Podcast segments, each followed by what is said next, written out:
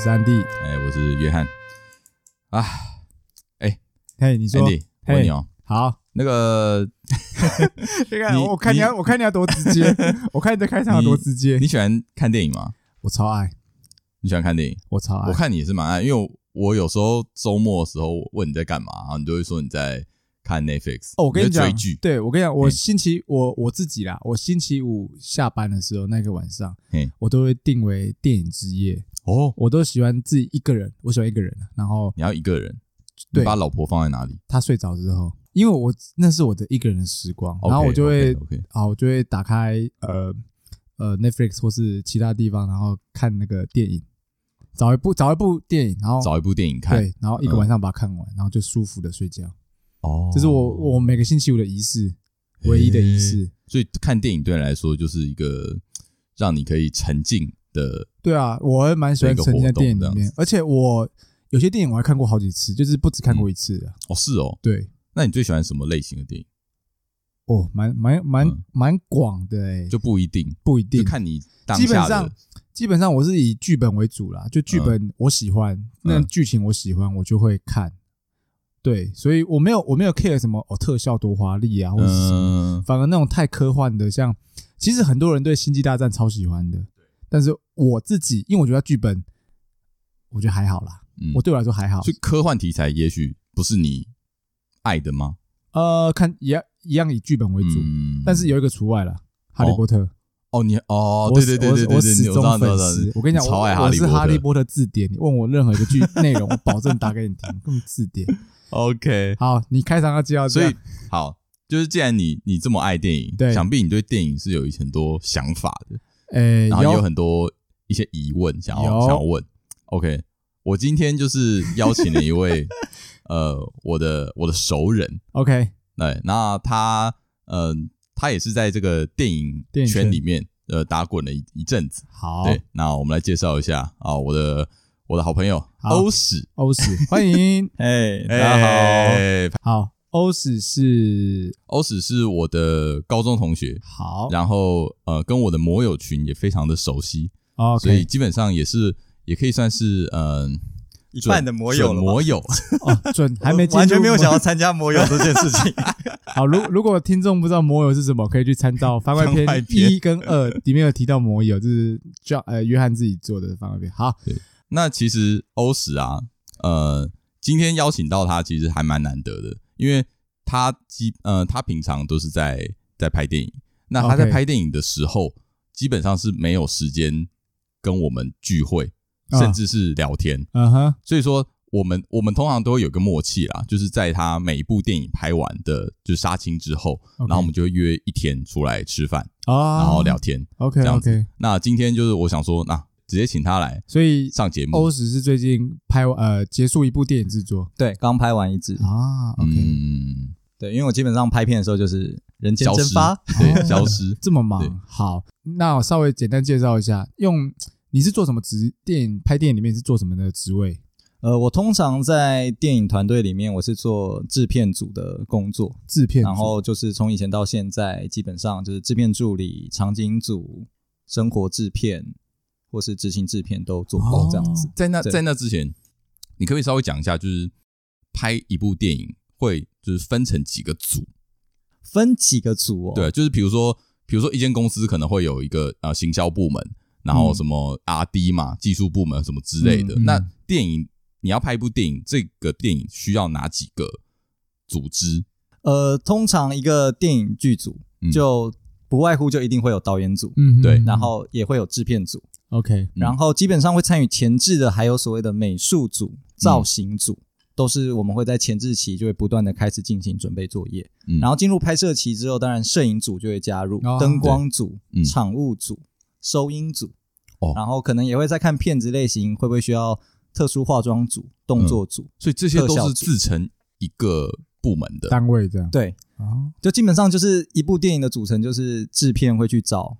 各个领域的人，哦、然后凑成一个团队，嗯，拍一支片这样子。所以你们、哦、那其实蛮复杂的，就是成员很多。哦，对，我们一个现在台湾的规模，基本上一部片大概就是四五十人吧，四五十人，嗯，嗯，蛮多的。所以有一些有一些组可能只会有一个人，会不会有这种？嗯，理论上可能收音组人数会是最少吧，嗯、因为他们基本上是收音师，可能搭配两个 boom man，就这样。哦，一带二举举麦克风，举麦克风这样子。啊、OK OK，所以你刚刚说你是制片组，对我是制片组。然后制制片组那实际上是做些什么？简单来说，制片组就是你刚刚有听到很多其他组嘛，其实。摄影组啊，灯光组那些，他们的名字就可以让你知道他们是做什么的。欸、对对对，他们有一个领域，自然我就不了解、欸。这个这些领域外的区域，全部都是制片组在做。哦，对，打就可以这样说。这些领域之外，对，就是其他的所有事项、杂事需要去处理的事情，嗯、像是找场景，嗯嗯嗯，或是可能是处理什么剧组人员的食衣住行，呃，或是订便当那些。订便当，哦、对，然后申请场地，然后去。关说一些事情，就全部都是制片组来，就是有点总务的感觉，总务对，有点行政行政的感觉，组长那种。你的守备范围也蛮大的，这样守备范围蛮大的。对，我们制片组就是 什么都做，什么都做，什么都不专精。哦，那那这样的话，其实基本上制片组应该是对于整个剧组最最了解的一个部门吧？可以这么说，就是基本上，因为我们这边也会收集到所有人员的。工作资料表嘛，因为我们就是有点代表着制作公司在维护这整个拍片的环境哦。对，那你会觉得制片组是呃整个电影的团队里面最辛苦的吗？哎，我我觉得可以，他可以是最辛苦的，因为这样听起来就什么都做，其实真的是我我这样听起来感觉就是好大家。要呃，今天要休息，那制片组好像也应该也是最后一个走之类的。哎，对，制片组就是最早到现场，最晚离开现场，所以真的是，然后真的是，而且基本上就是我们拍摄期都会有休假日嘛。嗯哦，制片组的休假日就是去准备接下来拍摄的东西，下一个场景要用的，对对对之类的，或者接下来的一切事情。对，这边对我们来说其实是没有所谓的休假日。哦，对，只是我们不用去现场，我们变成在可能在自己家继续去完成其他事情。所以像你们。制片的话，他呃听命于谁？就我的意思说，是是现场最大的是还是制作人、导演那些吗？呃，基本上制片跟导演是平起平坐哦，平起平坐算是平起平坐。然后基本上最大的就是监制，就是应该就是所谓的老板了啦。对，哦，监制比导演还要大。哎，对，监制比导演大。那那个呃，因为我们常听到就是会有一个是赞助。赞助者出钱的人，嗯，出钱的人，那个是叫做，基本上就是监制，基本上就监制，对，就是因为监制就是去找资金，所以他会找到很多资金，嗯，对，那所以基本上他就是所谓出钱的人，那当然他背后有没有哪些金主，这我们就不知道，所以基本上他要改什么东西，就是就是要改，对，如果他的命令下来，就是导演跟制片就是听命于听命于他，如果他没有要进行讨论这件事情的话。嗯，出钱最大，出钱最大，出钱出钱最大。好，那这样你的生活作息有跟像我们这样一般的上班族，你有很大落差吗？算是蛮大的吧，就是因为拍片的话，有时候都可能拍半夜。我觉得大部分嗯正常的听众，他们都不会知道拍电影业的人具体来说在做些什么。嗯嗯啊，嗯，那你要不要讲一下，就是你这边的你的生活作息是什么？当你进入拍片模式之后。要要从进入拍片，对，就进入拍片模式之后，你的你的你的整个流程是怎么怎么做怎么走的？就一部片基本上有分所谓的，我们先讲就是所谓的前前置期，哎，就是应该说就拍摄期，然后有分所谓的前置期跟拍摄期这两块部分。那前置期基本上其实就是也是在坐在办公室去做一堆文书作业，然后去处理像是研究。读本啊，选角啊，找场地啊，各个组的那个准备事项。选角通常我们会找 casting，就是选角组来帮忙这样子。对，那如果在预算有限的情况下，其实就是制片组自己下去找。哦，就不用另外找那个选角的组，然后是你们自己下去联络。对，我们自己下去联络这样子。哦，哎，那你们等于说你们可以决定的东西很很很重要哎。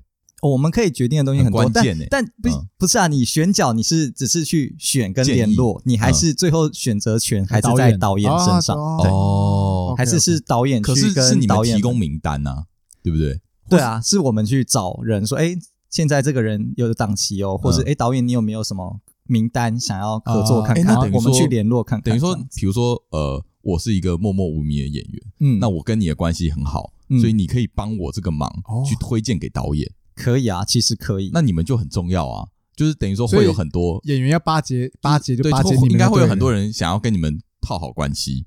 也没有到这么想要套好关系，但是是确实会有那种合作过的经纪人，他们会定期的把他们公司的一些演员或者艺人的资讯让你们对寄到我们这边，会问说：“哎，你们最近有没有片？”因为你看，每次听听到有新闻出来，跟那个选角有发生关系，就跟导演没有听说，所以没有重点还是导演，因为。最后决定权是导演，所以找导演最快，所以找导演最快，干脆直接找导演，而且导演是一个人，对，他们是一个组，对，最后上床的还是导演，制片不会爽到，对。好，选角是这样，对对对，好，那你继续讲，继续讲生活作息的部分。然后，反正基本上在前置期，就因为还是在办公室，所以其实生活作息其实就跟一般上班族差不多，就是有点朝九晚五，只是我们可能会。在台湾电影圈啦，我们通常的工作时数是从早上十点到晚上七点，就是我们会是这样的时间，对我们来说比较好工作，我们不会太早起这样子。嗯，对。那当然就是也是看，因为还是责任制。OK，所以通常我进入前置期，就是七点下班，就只是说说我通常都会工作到个九点十点 左右。对，就是觉得能做什么就做什么，因为能做越多事，你在拍摄期会更顺，因为基本上事情是做不完的。对，基本上事情是做不完。OK，好。对，那前置期完之后，下一个期是拍摄期。拍摄期。对，那进入拍摄期基本上就是人间蒸发，因为我们通常是拍七天休一天。OK，对，嗯嗯、然后基本上在拍片的时候，就是你真的是完完全全，你除了在拍片，你没有时间去做其他事情，你没有心思去挂念其他事。OK，就拍片，你就是在那个现场嘛，对，就是在那个现场，你没有办法做任何，就是比如说你在上班，你还可以划一下手机，打个电动，你还可以聊个 Line，嗯，什么之类的。但他们那个对很难，你基本上不会有时间去做这些事情，你可能就剩吃饭、上厕所、睡觉这样。对，差不多。然后，因为我们其实。你进入拍摄期，你当然就是看那一天拍摄的剧情是什么，嗯、你去看你的时间要怎么排。嗯、像如果你要拍一堆夜戏，那那天就是所谓的翻班，就是我们就是要晚上去拍，白天睡。哦、那如果是日系的话，那就是白天的时间。所以其实都是看你整个拍摄期的规划是怎么样，嗯、你每天的时间就会是怎么样，就就会一直随着拍摄的状况而去调动那个时间。对，那在拍摄这中间的，你刚刚说什么早班、晚班这些的安排？是由谁决定的？是由副导决定的。哦，对，副导会安排拍整个拍摄期的计划，整个排程。好，那我们等一下继续在聊电影内容之前，因为 John 跟我提到说他有在家自学过的经验。哎，你要怎你怎么你怎么那么跳啊？访纲不是这样吗？好，哎，我是看反刚这样。好，那么我我那那我先讲，那我我先。我想，我想先介绍一下欧史的呃背景好了，好，就是其实他不是科班出身，不是哦，不是科班科班出身，对，就是他不是读什么电影系啊，然后就是一直一路走下去这样。那呃，在讲这之前啊，就是我跟欧史其实，我跟他呃，应该是我目前认识的朋友的当中认识最久的认识最比摩友那些更久。我跟他应该已经认识了。很久哎、欸，应该有二十五年左右，差不多 二十五哎，二十五年我。我小学之前就认识他、哦，真的假的？我们是幼稚园就认识。哦，但是因为这个很妙啊，因为基本上第一个我们都是新竹新竹长大的小孩，嗯嗯。再来就是呃，我我们的父母呃都会上教堂哦。那我们那个时候还小嘛，所以就会把我们带去教会，嗯、然后就是一起参加一些活动、哦、啊。基本上我们就是在那边玩，玩在一起，我们就玩在一起。啊、所以那个时候我就认识欧史。OK，所以呃，一直到我记得到国中吧，都我们都会有有联系啊。哎，到对对对，到国中，然后后来高中我们上了同一所高中，所以说就是一直都一直都有联系啊。哦，那中间一直都有联系。对对对，所以我们我们的认识时间是非常久的，所以我对欧史基本上有一定的了解啊，非常了解。对对对，好。那他是呃，他大学的时候是读工业工程。工业哦，工业工程。对，工业工程。非常跳痛，然后后面去做跟电影完全一点关系都没有，就是呃转职了。对，我觉得让他自己讲好了，就是为什么你呃从会从工业工程变成现在在拍电影？这应该是要，这应该 John 应该知道，就是我高中那时候刚好林书宇导演的《百日告别》啊，林书宇导演 OK，哎，不是《百日告别》啦，《九降风》。你要先从《九降风》开始讲。对，《九降风》他《九降风》的时候来新竹拍摄啊，对对对。然后因为其实我其实，在高中的时候就对电影是很有兴趣，对，就是想要，其实就是想要去拍电影。然后那时候就是得知有这样的资讯，然后我去参与了灵眼甄选，就那种比较重要的灵眼甄选。OK。然后在参加完之后，然后九降风的制片就直接打电话来说：“哎，还是你要直接来做剧组的实习生哦。”在高中的时候吗？对，在高中的时候，嗯、那时候刚好放暑假，嗯、然后就去做了九降风的剧组实习生。然后那时候其实就是做的蛮开心的，嗯、因为那时候其实没什么压力，就是你人生第一次接触到这个产业，对，踏入片场也是在制片组，对，那时候也是在制片组，但我那时候常常被派去帮忙美术组。OK。然后那个时候你你有当灵演嘛，对不对？对，也有当灵演。对，你要不要讲一下你是九降风哪一个角色？我不想讲。哎，好，干嘛不想讲？看得到你啊？我是很明显吗？很明显，真的。我是坐在男主角小汤后面的那个同班同学。好，大家想知道欧史是谁的话，欢迎去搜寻。不对啊，这大家就知道我是谁啊？有什么关系？没关系嘛。OK，说不定。诶，跟现在跟现在长那时候跟现在长一样吗？我觉得他从小到大都长一模一样。没有，我觉得我差蛮多。没有，我觉得你都长一样，只有发型不一样而已。好，欢迎大家去搜寻。好，OK，那 OK。然后，所以其实那时候高中就想要，大学就想要去读电影相关的科系，但是反正。家家本有难念的经啊，反正就是那时候在考大学的时候，我爸就直接说需要给他一个名额，因为那时候是学测，就学测可以申请五间学校，然后他说要给他一个一间学校，他要帮我填，他爸想要的名，他爸主导，对我爸主导的，然后其他四间我就自己填，OK，然后就那么巧，我其他四间都没上，就上了我爸填的那一间，就是中原大学工业与系统工程学系。哦，所以你其他的都是电影相关，都是电影相关，全部共估，对，全部共估，就是可能有点自视身高，都填了一些很高的学，填比较高的，对。哦，哎，但我想问一下，电影进去电影学系的话，需要考数科吗？需要有相关的背景吗？那时候学测的时候，基本上就是面试的时候，他会在。你可能需要一些履历，对，他会再看你一些资讯。但你有到那一关吗？没有，没有，我基本上前面第一阶段分数就没了。我那时候英文蛮惨，然后反正那时候就是就上了中原大学，然后那时候其实没有想太多，那时候单纯也觉得啊，我也不想再考职考，好累哦，那我就去中原大学吧。嗯，反正我去中原大学，我可以去辅系或干嘛。OK，我可以找到相关的科系，还是可以做。对，而且哎，没有中原大学没有相关的。对，然后。就所以就念了工业工程，那也不错啦。就工业工程也是好玩，念的还算有声有色吧。对，因为他之后的第一份工作其实不是拍电影，还是跟是工业跟工业工程相关的。对，是工业工程相关，去当了工程师。对，OK。我还记得他那个时候是一个，你那个时候是去做一个不分昼夜的的轮班工作嘛？对，基本上就是那个。制造制造科长吗？作业员吗？呃，不是作业员，制造工程师就是管产线的哦，制成的，就是那种，就是那种会上到大夜班的。我懂，我在那种轮班制的，轮班制的。所以你做几年后才跑去做电影？哦，做一年，啊，做一年就 对转，做一年就转。因为其实那一年也只是有点，就说，哎，好啊，我就找一份找一份工作给你给我爸看，就是哎，我有在做这件事情。因为其实那时候大学毕业的时候。我还考上了研究所，就公公的研究所。OK，然后我考上之后，我就直接休学，我就说我要先去当兵。就我有点考给我爸看，就哎，我有考得上，我考得上，但是有交代，我想要先当兵，但我想要先当兵，所以你现在去复学还是可以的。哎，没有，早就过了，早就过了，过了。OK，OK，OK。然后就是，所以当完兵，那时候也说啊，也没有要再入学的意思嘛，本来就没有再入学，所以就直接去工作。然后也是工作，就觉得，当然如果那时候觉得工作 OK，那好像可以继续工作下去。那也是那一年，就是其实做的就是。很不愉快。OK，嗯，对，所以就是毅然决然的就辞掉工作。嗯，哦对，要讲一下我辞掉工作的原因吗？因为我觉得这段故事蛮有趣的。好好，我没听过，你应该听过吧？那时候是我刚好一个大学朋友，然后他我忘记为什么他获得了澳门鸡加酒免费。哦，然后可以两个人去，然后他就说要不要哦，你躲兵役嘛？没有没有，那时候不是躲兵役，哎，这个不能乱讲哦。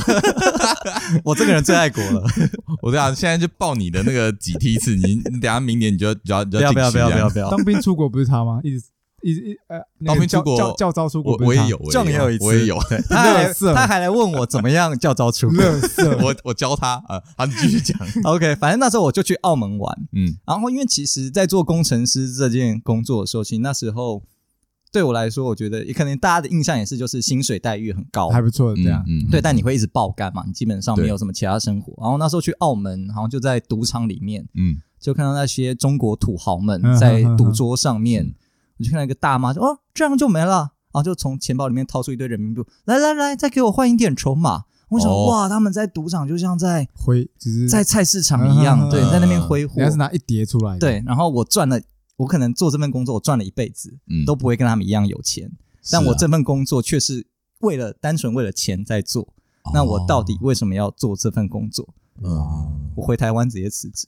哇，哦，你是因为这样？对，我是这样。我哎，我应该说那是下定决心。嗯，对，我就觉得我真的不要再浪费我的人生在这上面。你就觉得如果就就算你为了钱，也只是这样。对，就是我也没办法到达一个你知道高标，跟这群赌场们、这群贵妇们。对，然后我就说，所以还是为了自己的喜欢的事去做想做的工作。对，然后我就毅然决然辞职。然后辞职后，那时候原本是想说啊，那我还是需要跟这个业界有个接轨。对，嗯嗯，对。然后那时候。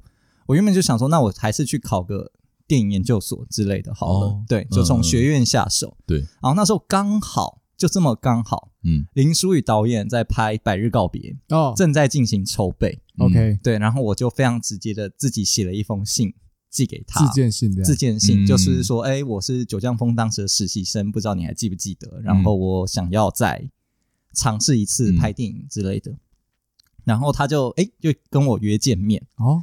对，然后我那时候原本想要进的是导演组，反正就在跟他碰完面，他就说：“哎，可是导演组已经满了，对，也不缺任何实习的位置，还是我帮你介绍给制片组。”哦，对，然后那时候制片组，然后就哦，那是九丈峰我在做的事情嘛，好像也可以，嗯嗯，然后就认识了我现在常常合作的一位制片，OK，对，然后就进入这个行业，想说先进去再说啦，对，这样子，哦，那真的是，真的是一个。励志的，蛮蛮巧的啦，对，就是那个时间点刚刚好，刚刚好，然后再加上你你做的这个决定，嗯，那你做这个决定的时候，你你爸有他没有说什么，因为他知道我那时候过得很不开心，哦，所以他也看在眼里，而且我那时候暴瘦，哎，你说做工程师做工程师的时候暴瘦，我瘦到真的是巅峰，我人生真的是没有那么瘦过，你现在蛮瘦的，哎，你那个时候是请问是多少？那时候体重应该只有五十二、五十三吧？哦，大概像那个 快可以不用当兵了这样。哎，对对对对对，很扯哎。哎，是哦，五十二、五十三可以不用当兵的，要看身高。以我的 BMI 五二五三不用哦。所以说，从工业工程转到电影，就是也不算算是工业工程突然杀出在我的人生当中。就是我其实一直都想要做的事，就不如说是工业工程杀入你的生命。没错。哎，后来你。跳入电影圈里面，那家人现在是支持还是还是不太满意呢？他不定时的，我爸不定时会丢给我台积电的真才资讯啊，真的假的？现在还会吗？现在还会啊！哦，嗯，我就这么看好你哦。对，台积电不错，所以你爸真的很想要让你做一般的工作，是不是？对啊，他就其实蛮多父母，他就蛮想，因为对于他们对于真的艺术表演，哎，那是没那么了解。好，我这边讲一下，因为欧史他哥哥是呃是一个线上的演员，亲哥。呃，对对，亲哥哥。是谁？就是先先不讲好了。对，但他哥哥就是一个呃演员，嗯，所以说等于说你们你们两个就是他的他的孩子都是在做这个行业，他是不是因为这个原因，就是希望你至少哦，哎，对，没错，因为我哥走这条路超顺遂的，就是我爸是百分之百支持，所以他完全没有对他有任何的质疑，完全没有，就说你就去做你想做的事情。他的顺是怎么个顺法？也是因就我哥那时候提说他想要去念华冈艺校，嗯，然后我爸就直接一口答应。OK，对，然后你想念华冈艺校？不行。我那时候说我大学要念电影系，他说不行。啊，对，就是他那时候其实蛮明确跟我说，两兄弟他希望一个人是走在他所熟悉的路上，所以对他来说是相对稳定的路。哦，对他觉得如果冒险就好了。对，一个如果哥哥他。如果需要怎么样的资源或者需要帮忙时，至少我这个弟弟我可以帮他。哦，对，所以在他心心中深处还是觉得做这个才是稳定的啊。对，嗯，了解。那你你会就是有点不平衡吗？我其实不平衡还好，毕竟我觉得我哥本来就是在这上面的天赋跟才华，本来就蛮明。就是、表演对，就是很他就是很适合，嗯、所以我也不会什么愤愤不平说为什么是他不是我，就、哦、呃如果真的要选，好像真的是他比较适合，嗯，对，但我当然会某部分觉得，哎、欸。但我就是想要，就是你还是想要、啊，对啊，我还是想要走啊。那你你觉得你是有被他影响吗？当你想要做这个，我觉得潜移默化中从小应该有被有被影响，有被影响吧？对啊，就是他那么喜欢表演，那也让我好像也蛮喜欢表演。对对对，因为我记得你妈好像也是做艺术相关的，是吗？没有，她只是很喜欢去涉猎艺术相关的东西。对，我妈以前是外交官哦，差太多了吧？哎，那那她做过什么艺术？他其实后来是当师，就那个哎，现在叫竹教大，竹教大的老师，竹教大，对，然后他就本身去自修，自修很多艺术相关的东西，对。那会不会你们兄弟俩是因为这样？没有，我爸说他高中也参加过话剧社哦，所以所以硬要硬要掺一脚，所以这算什么家族基因吗？家族基因，就硬要说，哎，我大学我大学有家族都有表演系吧？我我听过，我我会听音乐哦。所以所以好，目前听起来你算是走比较幕后路线嘛？对，我是走幕后，是比较幕前，对他走幕前。那你会想要转幕前吗？还是不会？你喜欢做幕后？我喜欢做幕后。哦，了解。因为其实两边要做的东西。差蛮多的，要做的准备不一样。对啊，对啊，对啊，应该是这样讲啊。幕前跟幕后是完全，应该是完全那个压力真的很大哦。对啊，你觉得目前压力真的很大？你的表演就会给别人检视，而且是给全世界有看的人检视。然后幕后只要给这些人检视就好了。对，幕后就是应该说，我就是在当下你扛受的那个压力，你扛的那个社会压力没这么大，就是被被制片呃被那个那个那个什么总监哦。哎，你说监制吗？监制，监制给，就顶多是整个剧组会会看着你，对对。但是你当演员，如果这个你是你你做的作品是够大的话，那可能全世界都在看着你。对，嗯嗯嗯那你要承受的东西就更多。嗯，的确的确。嗯，好，那我们先中场休息一下。OK，好，等下回来继续聊。OK，好哦。哎，回来啦，回来啦。好，今天呢？今天。哦，今天很重要。好，今天进入我们首次的工商时间。今天介绍什么产品？约翰说一下。我们今天就是先讲一下，今天真的要庆祝一下，就是今天是我我们第一次接到的业配。好，干杯一下，干杯！来来来来，干杯一下。哎，谢谢，我第一次上节目就第一上这一次就接触到我们的业务这样子。今天呢，我要我们要来讲的是一个跟过年有关的东西。好，OK。过年有关的乌鱼子，乌鱼子好，对，因为想到乌鱼子，可能就会想到一些节庆，嗯哼，啊，或者是啊结婚，过年必备，对对对对对，过年礼盒必备。那今天介绍产品名称叫什么？今天这个产品名称叫做 TT 乌鱼子，乌鱼子乌鱼子啊，加个 TT，为什么叫 TT？对不对？来，好，我先我要先介绍一下这个产品哈。好，呃，这产品是我们朋友他自己一手包办啊，嗯嗯。亲自南下去监工通路啊，然后都由他这边来建立一个品牌来做。对，那为什么叫 TT 呢？就是因为他跟他的老婆啊，他们两个人有一个有一个默契。嗯，他们多多可爱，就是当呃这个呃我们的朋友呃下班回家很累，嗯，然后他一回家之后，他可能需要一点啊休息的时间，然后他就开始呃拿起他的手机开始玩他的手游。嗯嗯嗯，这个时候呢，他老婆就在旁边。那可能他玩完这个手游呢，他就要睡觉了。这个时候，他老婆就会走到旁边，他说：“哎，BB，我要 TT，我要 TT。”他老公就说：“哎，不要，我今天真的有点累啊，我我想玩完这一场，我们就睡觉好不好？”我要 TT，TT，他声音是这么靠背吗？哎哎，就是他们每一天，每天都要有一个独处的时间，然后要有一个深层的交流，要聊天。所以 T T 就叫做 Talking Time，Talking Time。然后，哎，不要笑，这是他们的默契啊。就是他觉得他老婆啦，他老婆觉得每天都要抓出一些时间做一个聊天的动作。好，然后那这个 T T 又跟关系才会长久。好，嗯，所以说这个这个默契呢，呃，他们觉得是一个。增进他们关系很重要的事情，然后他们就借由这件事，其实我觉得是有点硬要啦。你你你好好说话，厂商旁边，不过蛮有趣的。所以说很有趣。他的 slogan 就是 Enjoy your talking time，边吃乌鱼子边享受你的聊天时光。TT time。这个这个厂商呢，非常的友情赞助，带来了一包乌鱼子，然后让我们现在可以现场吃起来。不是一包，是四两，诶，四两吗？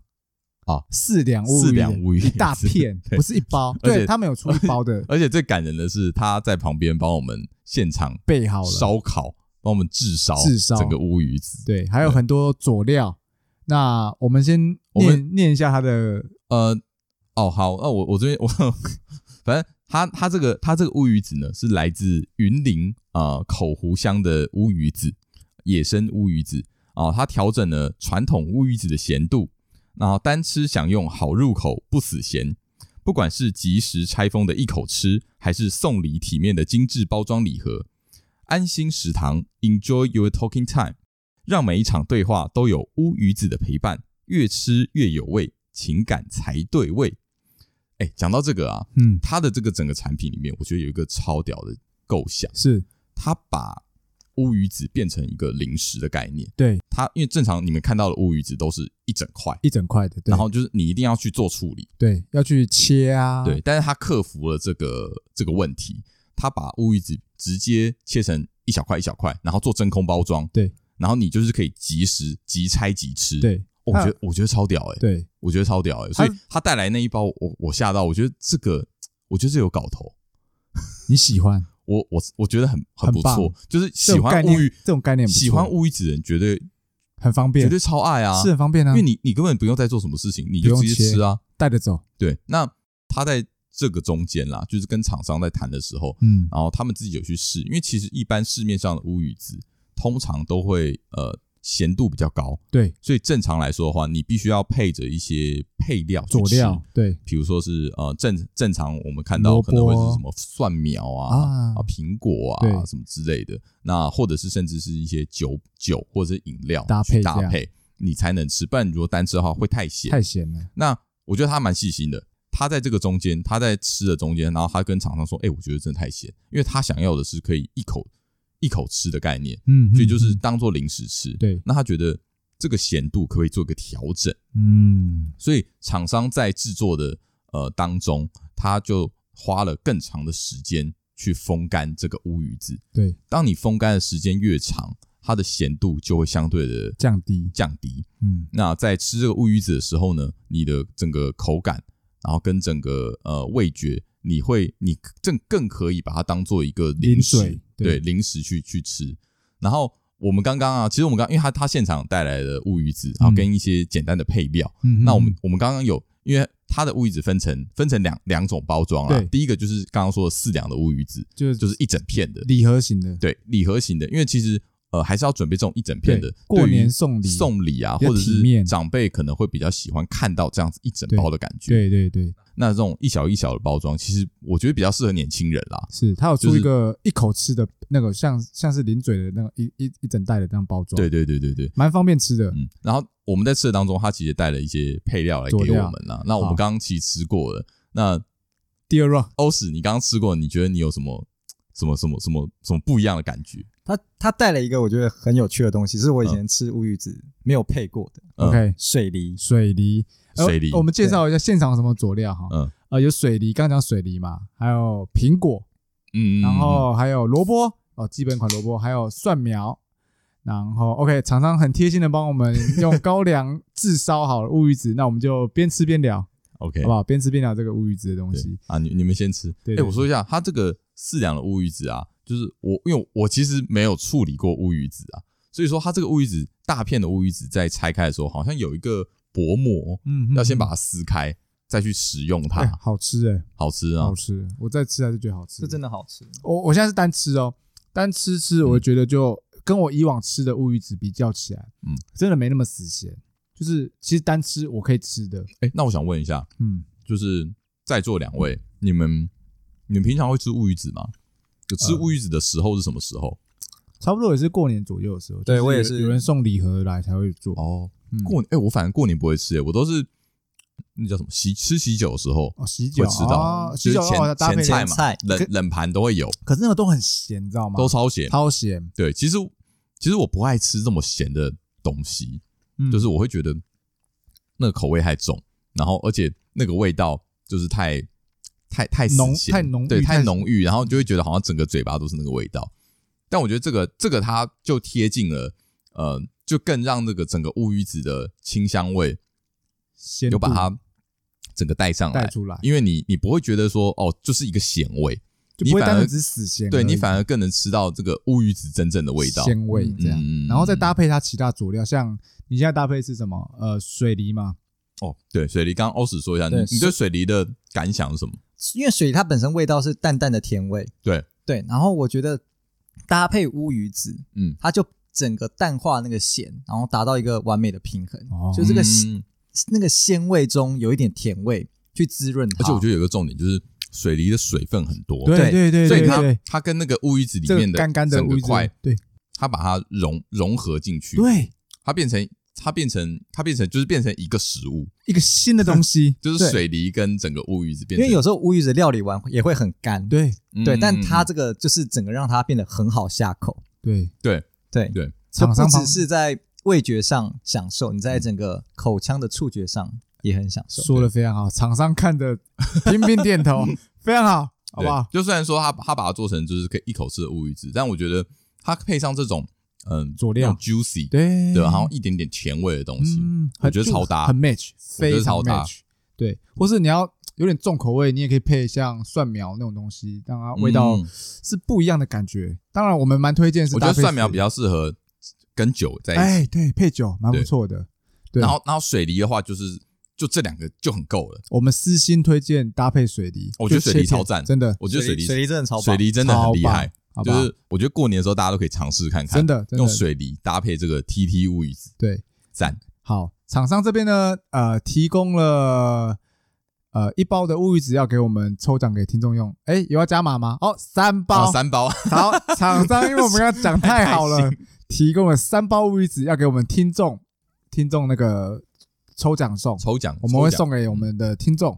那详细办法呢，我节呃目尾声再讲哦，一下。尾声再讲，对，我先讲，因为 OK OK OK，我想一下嗯要怎么抽。好。OK 好，可以可以可以，不过我们就这个乌鱼子，基本上这三包我们一定会送出去，一定会，送，一定会送。嗯。对，那因为我们是真心推荐好吃的，我觉得真的不错，真的好吃，真的不错，因为因为它它颠覆了我对乌鱼子的看法，对你可能之前对乌鱼子就是因为我我认为乌鱼子就是一个餐桌上才会出现的东西，就是那个喜庆宴上那种东西。我甚至觉得它不会出现在家里，啊，一般家里一般家里就是客厅上面，或者是就是平常吃饭的时候是不可能会追出现的，剧的时候，你根本不会拿出来单吃这样。就你根本不会想到这个东西啊，对你过年的时候可能要吃糖果、饼干、开心果，嗯，没有，这是可以搭配我们这个一一口吃的乌鱼子，嗯，边我觉得一口真的太厉害。很，舒服。这个想法太狠，对嗯。我觉得这个这个产品做得的非常不错，应该要去申请专利，呃，等下我我们这些没有太夸大，但是是真的很真心推荐啊，这真的不错啊，我觉得真的不错，嗯，好，那详细的购买资讯呢，我们会贴在我们的说明栏。嗯。那这边提供一下购买的联络方式，呃，请洽赖账号，就是加赖赖账，号对要要去加赖的账号，嗯。赖就是那个 app 那个通讯软体赖账号。好，我念一下账号名称，呃，请加赖账号 c a n d y h u a 零四零六，再说一次 c a n d y h u a 零四零六，联络呃这个账号的厂商小姐，哦，她会热心回复的跟你讲怎么样购买。那详细资讯在啊，我们会再贴在我们的资讯描描述栏里面，对对对对，我们也会嗯把它的那个呃产品图，嗯呃产品的图的连接贴在我们资讯栏。OK 有兴趣的朋友，欢迎透过我们产品栏去呃尝试看看。对，对，真心欢迎大家来来我们这边做抽奖。对对对，因为我们是真的送。啊，如果你们没有要抽，那我们就自己抽。啊，你觉得好吃的话，也欢迎再购买。对对对，因为真的不错，好不好？过年过年必备。啊，看剧看剧打发时间，玩游戏也很不错，嗯。一口吃真的很赞。嗯而且 Netflix 上面刚好有一个新的影集刚播完，哦返校影集，哎我觉得很搭，哎可以。哎这边直接再置入一一笔，对，这边有呃欧史是对返是有参与返校的制作。对，返校影集的制作，啊，哎，那我们把它带回来好了。好带回来，搭搭配的乌鱼子边吃返校。边聊，我们聊一下返校，好的，嗯哦，要聊返校吗？聊一下可以吗？可以啊可以讲到返校，我们聊一下。返校是你呃上一支完成的片嘛，对不对？对，去年二零一九年年底完成的。那你对于这一支片，你有什么？你有什么比较特别的想法？因为我我之前跟你聊的时候，我感觉你好像对这一支片有一个特别的情感在，算是吧。因为应该说，我常跟的这个制片，嗯，然后返校算是这个制片自己的公司，嗯，完全独立开发的作品，所以他自己独立开发的作品，代表说。所有事情可以由他决定吗？对，他其实就是所谓的监制，快要到监制。但其实因为返校影集也是公式的，公式的影集是公式做的，嗯、对，所以其实监制也是公式那边的人。嗯、但其实整个制作公司就是边境影像。哦，对，所以等于说这一支就是完全由你们操刀，可以这样说，控制这样子，就有种说我们一定要把它做好。就是比较有使命感啦，自己的小孩，对，有点自己的小孩，对啊，因为我跟这个制片也合作很久了，某部分也算是他的固定班底了，呃，对啊，所以我觉得可以帮他完成他这样的一个作品，嗯，就是我也很有使命感。哦。所以这一部片从开始到结束花了大概多久的时间？哦，很久哦。如果真的要从很早之前开始算的话，前置作业这样的话，对。但我主要加入其实就是二零一九年四月，哇，很久哎。对，二零一九年四月开始，然后是十二月拍完。哇，拍六个月啊？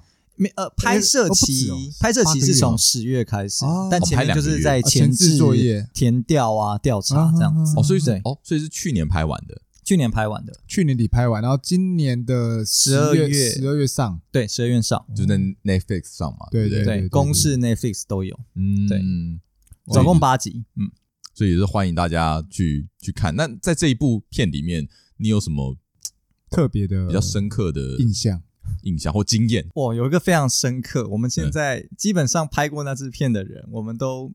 有一天啦，那天真的是我觉得是我人生中拍片最衰的一天。不会是撞邪吧？就是哎，不是不是不是撞邪，就是我们其中有一场戏是拍一台老公车，我们要在这个山路上拍。那天下大雨，嗯嗯嗯，对啊，因为那台老公车本身真的很老了，然后在拍摄的状况中，它不断的熄火，嗯嗯嗯，对，然后就是让拍摄上整个就是蛮不顺利的，因为它一直熄火。然后到最后最令我崩溃的是，它钥匙断掉，钥匙断掉，对，就是当那个卡里面吗？驾驶司机的那个演员，嗯，就一转，我就看到他转了，但是车子完全没有发动的声音，嗯，然后我就直接推开门说：“呃，请问怎么了？”然后司机呃，钥钥匙断在里面，对，哇，我心中不断的在骂，我靠，脏话，到底要怎么办呢？这时候怎么办？那时候就不能用了吗？那时候就是整个傻眼，然后就等于就废掉啊，整个废掉，因为钥匙断在里面，然后就是赶快拿尖嘴钳，嗯，过来要把它夹出来，哦，而且夹出来它不是完整的哦，它在里面再断一半，哇，对，它整个钥匙是断成三片，哇塞，哇塞，而且它断三片，它不是什么那种上中下哦，嗯，它是就是握握的地方，然后中间切开，哇塞，对，它是中间纵向的切开，然后我就整个手在颤抖，因为我那时候觉得说惨了，今天。要拍不了了，因为哇，这个责任很重大哎，对啊，就是拍不了。然后我就整个手在颤抖，然后看着那个碎片，然后就叫了我制片组的组员说：“呃，你你去最近，因为我们那时候在山上拍，嗯嗯嗯，你去最近的市区，嗯，找锁匠，嗯嗯，看这能不能打一把钥匙过来，嗯嗯嗯嗯，现在马上出发。” 嗯，对，OK。那后后来事情有解决吗？后来他就成功打两把，就真的找到人，然后那个师傅也愿意帮我们试试看，打两把钥匙上来。那当然在这段时间内，我们就把公车固定，就先拍一些公车不用开动的戏。哦，对，OK OK，就还是有利用到这个，对，还是有利用到公车的。然后那时候就是钥匙上来，然后就第一把插上去，完全转不了，嗯，然后就好，没办法。第二把，我那时候心里在想，拜托你一定要让我发动，拜托你一定要让我发动，我不能。拍不完这场戏，对对，这那个很重要的，对，代价太大了。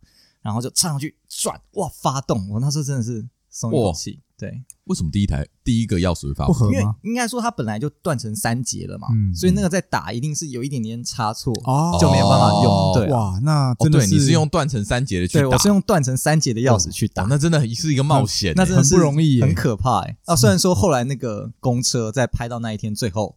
还是完全的坏了，哦对，所以那一天其实就他撑完你们拍戏那那一段，他其实那一天没有撑完，就是我们好不容易度过了钥匙难关，就他最终还是坏了。反正那一天就是印象非常深刻，哦、整个拍摄上很紧张，不会到紧张，只有痛苦，只有崩溃吧？我只有崩溃，你是害怕会就是没办法拍完？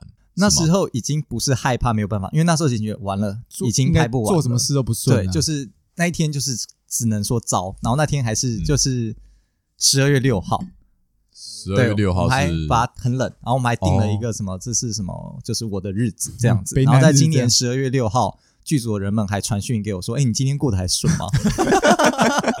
就是人，你你你人生工作上很最糟的一天，最糟的一天，真的是最糟的一天。那你以后十月六号不要工作好，固定不要工作。我就是今年十月六号在拍，我那天超紧张的。哦，拜托不要有事，拜托不要有事，这样。反正那真的是印象深刻，那个真的是因为那天下大雨嘛，我那时候真的不知道我脸上的是泪水还是雨水，就真的太紧张，真的是崩溃。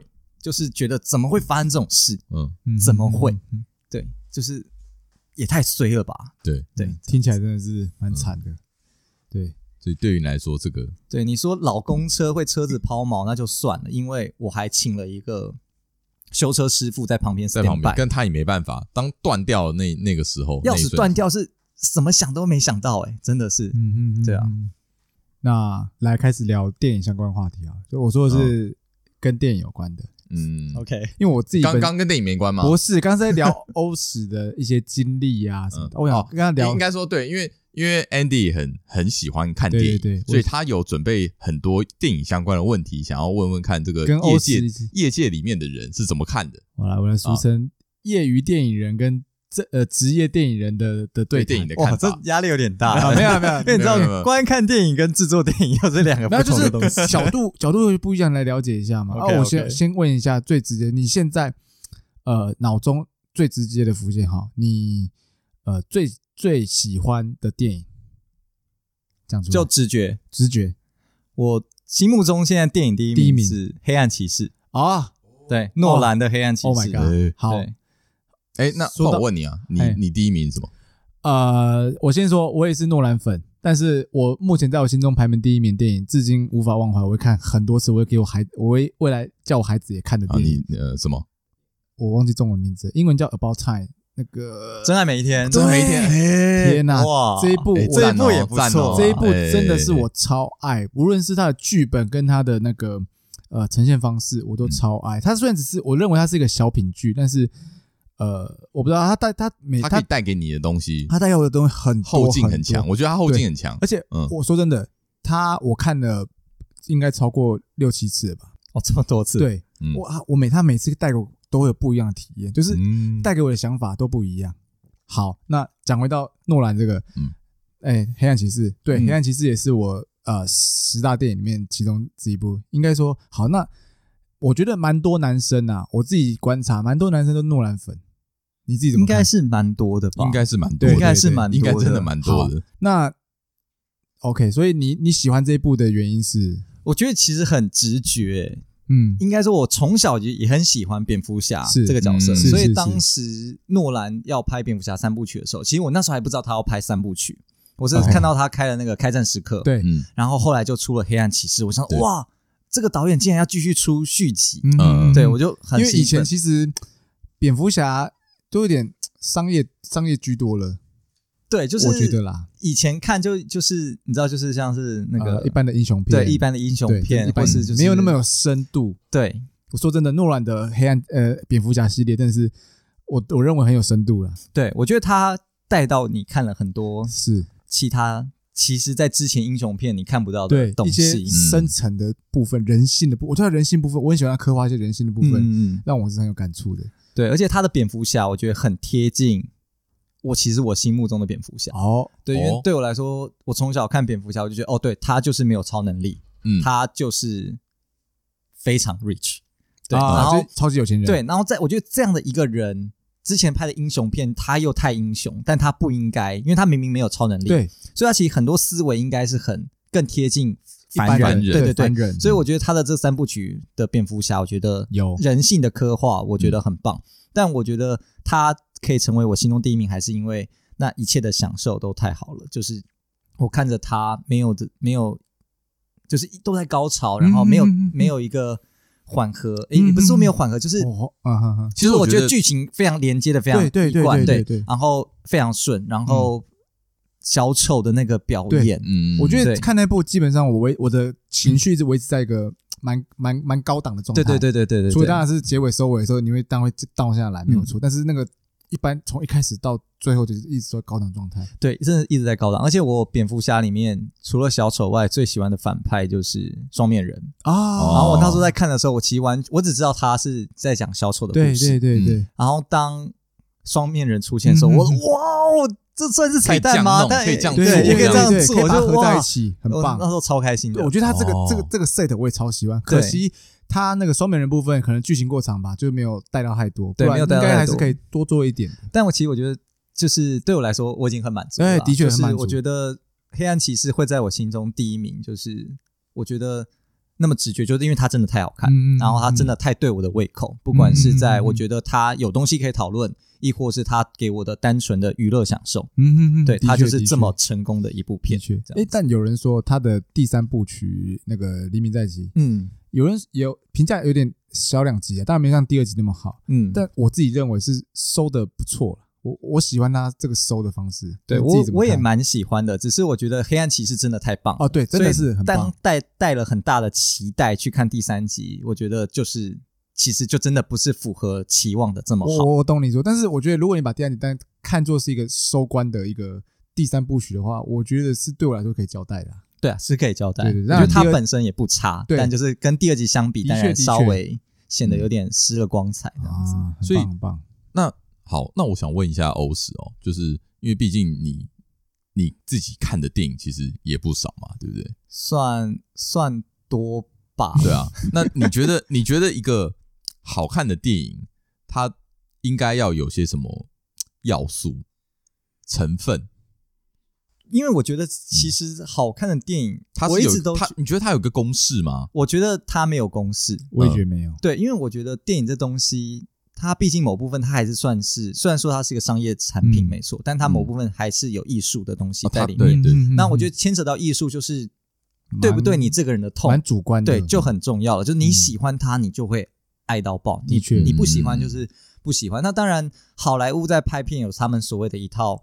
剧剧本的公式，对对对对，对，那当然他们也产出了很多很厉害的商业片，对。对，那不得不说可能有一套理论，但我觉得一部真的深得你心的电影，只有你自己知道，嗯，为什么？我觉得它真的没有绝对，嗯，它它不需要一个就是一个什么很好的好的角色设定，或者是一个好的起承转合。但是，真真正重点是他能不能触动你的观众的心，观众的心。对，他可能有时候可能一个很无聊的剧本，平铺直述，他就只是在讲一个很平凡的故事，但他却触动了你的心。那我觉得他对你来说就是好电影。像我觉得《真爱每一天》，它其实它剧本是很简单的，就不难，就是但是就真的是很打动人心，就像这样讲的。所以。对，所以好的电影元素其实没有绝对啦，对，没有绝对。但当然，你说好的角色设定、好的那些美术、好的摄影，会不会帮整个电影加分？绝对是加分，绝对对，因为那是在你的视觉享受上，你就是就是有，你就会得到一些 feedback。对啊，我觉得可能是每一个要素都 都必须要有相辅相成，对，然后你才会完成一个。好的作品，很棒的艺术品，对对，这样子，对。那我再，哎，你说你说，不好意思，我因为毕竟电影，我觉得它就是一个，它涵盖了太多东西了，嗯，对，它是这么多的部门，这么多的组别，才创造出一个电影。它不只是视觉上的享受，它有给你听觉上的享受，嗯，对，所以我觉得它是一个集大成了，啊，对啊，OK，哦，那我最后再问一个问题啊，哎，好，那你现在直觉，好，心目中，嗯，呃，你觉得？对你印象最差、最不好看的电影，这么跳痛啊！这刚刚讲刚刚美好的东西，刚刚最好看嘛？讲一个 garbage，我也想了了了解一下他的 他的品味，说他哪一部是对他来说最难看？直觉，直觉最难看，可以讲吗？可以讲吗？可以讲啊，但没有没有，我们我们强调一下，这个有些人也许喜欢，有些人不喜欢，个人品味，真的是我个人，对我单纯只是想了解欧石的品味，认为不好，他不喜欢的东西，对对对对对对，但。它是国片，一个一部国片叫做，对，是一部那个跳舞的跳舞的对街舞片，哇，我没看，但是我你没看，我有看，我有看过，我电影台有重播，我有看。对，那个是真的是我发自内心觉得怎么会拍的这么，我觉得这么不讨喜。哦，就是应该说真的拍的很烂。诶，我对那部印象是我看到睡着。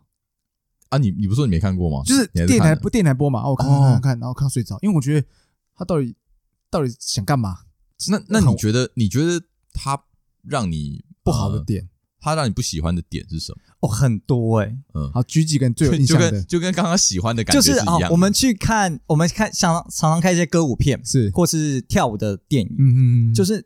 里面的舞蹈一定要跟音乐做搭配嘛？啊，对啊，对，他的里面演员在跳的舞啊，跟他在播的音乐是哎完全不搭嘎的，哎，怎么会这样？完全不在，没有在 beat 上，没有在 beat 上，真假的？就是你不知道发生什么事情，你就是哎，为什么为什么画面是这样，但是音乐却不是？哎，对，然后就里面就跳也没有说跳的很让你对，没有很很开心，没有就是很很酷很炫很对，没有很酷很炫，然后。剧情就又很很一般很普通，很一般。就其实跟你喜欢的电影的要素都一样，就是每个都是相辅相成，但就是没有出每一个每一个单单位都做的不好的时候，就会变成一个让你很很很不能接受的艺术品。对，或或或许他音乐不对，在牌子上，这个是导演想呈现的艺术了，我们不知道。对，我们我们我这我这我真的不知道。如果你说什么呃最烂国片，嗯，我会颁给。哦，你会投他一票？对，就是我会觉得，就是啊，对，这真的是大家的努力的心血，但怎么会是这样子？就是期待比较大，不也不也，你没有这样期待吗？对，就是，但是应该是说，他拍电影的人，他觉得好好拍出一部片，怎么会变成这样？怎么会拍这样子？怎么会拿出这样的成品？都花时间，就像你其实。比如说花了一个礼拜写一个 code，然后你就是写出来是一个不能用的，你会觉得，那我花这一个礼拜都有在到底干嘛？哎，你这是业界搬出来的。拍电影很辛苦，但是成品是这样，让可能拍电影的人都没办法接受。对这样的成果，那你要不要讲一下？你觉得你不能接受的片是什么？我很多哎，可是很多，讲讲一个就好。哦，其实脑中叫你好像有讲过一个，哪一个？之前那个 K 先生介绍给你那个是那个。那个会让我印象差，是因为我没有想看，他逼我去看，然后花，主要是我花了钱，我就看 逼你去看，花了一部啊啊呃国外片叫做《荷鲁斯之眼》哦，我没看过，对，没有看，它是一个我不知道怎么吐槽了，反正 就是，所以你要你要再讲那讲那一部一次吗？我不要，那那你要那没有，我说你现在你现在想到了，你要再讲那一部吗？还是说你要？虽然脑中脑中第一部还是跑出那个来哦，因为那部真的是。我花了钱，然后看到，主要是我花了钱，主要是花钱的关系。因为基本上我会花钱看电影，基本上一定是我会愿意花钱去看，基本上我不会让让他觉得太差的感受。嗯，但那一部片呢，是我花了钱，算是被 K 我朋友 K 先生呃强力推荐我一起去看的。嗯，完全没有 fuck，就是看完就是 fuck，在演什么无聊，就是烂。好，好，我们最后来讲一下刚那个中间我们。工商的那个 TT 物语子的抽奖方式啊，对对对，好，呃，有几个方法，观众注意听哦。好，我们将抽出三包，三包就是有三个名额可以抽抽到我们这个 TT 物语子一口吃。那抽奖方式呢，就是呃，如果是 Apple 的使用者，哦、嗯、iOS 的使用者，嗯、那请你在 Apple Podcast 的我们的哎怎么这样的节目下面呢，呃，给我们个五星评评价。然后，并且留言要留言哦，留言很重要。嗯，留言之后呢，那留言送出之后呢，把你的截图，呃，我会在那个非我们的 Facebook 粉丝专业那边，然后贴一个贴文，那你可以在上面，呃，秀出留言，对，留言的截图，对，留言的截图。那我们呃在抽奖的时候会从那边去选出来参与我们的语抽奖。那我们有考虑到不是。iOS 的使用者该怎么样处理？对啊，那如果不是 iOS 的使用者呢？不是用 Apple Podcast 听的使用者呢？那呃，可能就要比较麻烦一点。那就是因为我们的平台是在 First Story 上传的，那请你在我们的资讯栏下面都有 First Story 的留言连接。那麻烦你用留言连接那方便去留言登呃，但是 First Story 必须要登录啦。那你可以用。自己 email 注册登录，或是 Facebook 登录也可以，基本上就一样是留言了。对，留言在那边留言评分，留言评分，五星评分，好，然后并且把这个留言截图呢截图下来，然后一样截图到放在我们那个粉丝专业的那个 Facebook 的留言下面，跟 Apple Podcast 呢一样。嗯，那一样我们会从里面抽出来。OK，对，这就是我们的活动方式。对，所以到时候我们会在 FB 上面做抽签。对对对对对对对，那就是这样。TT 乌鱼子好吃，一口吃，抽起来，好不好？OK，好，我们这一集节目先到这边，下一集继续跟欧史继续聊。OK，好，下期见，拜拜，拜拜。